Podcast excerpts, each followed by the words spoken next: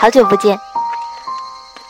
二零一六年四月二十三号，嗯，距离上一次可能有一段时间了，所以在此呢要说一声 sorry。嗯，可能前一段时间，嗯，时间排的比较紧吧，所以就忘了在这里留下了自己的声音。不过好在我没有忘，我还回来了，而且永远都不会走的。嗯，今天该录下一篇是目送的第十七篇。十七篇的文章呢，有一个很好听的名字，叫做“琪琪”，听起来像是一个人名，或者也是有一些其他的什么含义的。那究竟它是一个人名，还是有什么其他的含义呢？让我们来读读就知道了。琪琪。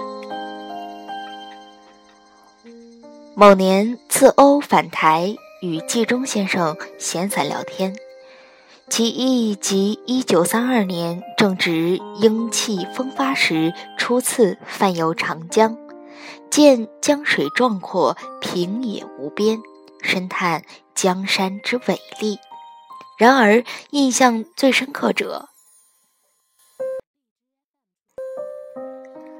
然而，印象最深刻者，莫如江中多次所见巨鱼成群，沉浮翻越，水光激溅。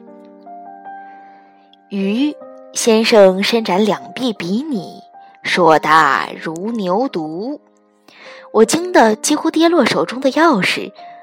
方才在读入蜀记的时候，今日便闻书中语：一一七零年。中年陆游畅游长江，所见如是：巨鱼十数，色苍白，大如黄赌，出没水中。每出水一激起，泛白成浪，真壮观也。国民之记中，可知苍茫大江所见，同于七百六十年前宋人陆游所目睹。回到欧洲的书房，重读《入蜀记》，细细爬流与陆游同时代，共江山之水中同济。江中江豚十数出没，色或黑或黄，额又有物长数尺，色正赤，类大鱼公，类奋逆水而上。积水高两三尺，孰可畏也？大如黄赌之巨鱼，显系江豚或白鳍豚。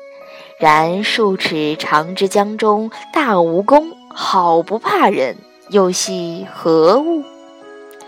早间同行一舟，依蜀州也。忽有大鱼正绿，腹下赤如丹。跃起驼旁，高三尺许，人皆异之。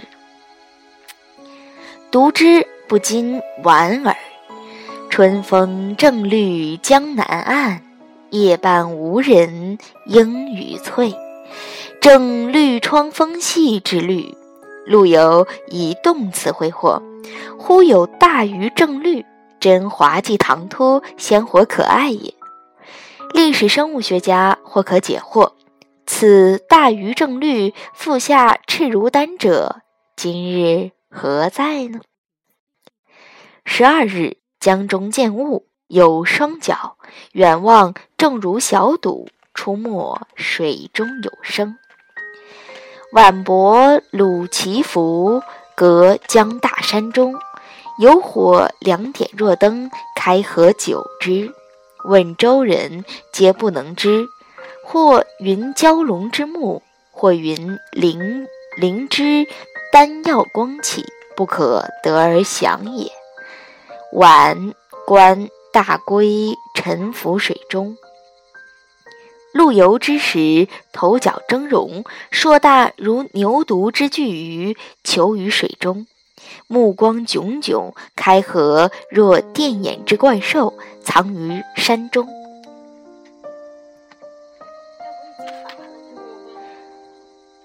触之，矗立船首，随星举目。则观大龟沉浮水中；上岸夜泊小村，则见长江江中唯有巨鱼。村民欲觅小鱼似猫，不可得也。二零零六年十一月，数十名国际科学家齐聚武汉，装备齐整，巡游长江，上下纵横三千公里，寻找白鳍豚。《尔雅》古籍曾经记载过长江白鳍豚的身世，近代的学者郭璞为之作注：大腹，喙小，锐而长，齿罗生，上下相衔。鼻在额上，能作声；少肉多高，胎生。见弹细鱼，大者长丈余，江中多有之。国际团队巡江探索长达月余，最终宣布白鳍豚两千五百万年与大地同老之活化石已经绝迹。一九八零年。农民曾于洞庭湖畔打鱼时，曾遇到过一只迷途的白鳍豚，伤痕累累，搁浅沼泽。专家拯救，把它饲养于屋宇之内，名之“奇器”，爱之、护之、养之、育之。奇器独处世间长达二十二年，郁郁而终，洪荒万年。独对穹苍命绝，可谓大寂寞可也。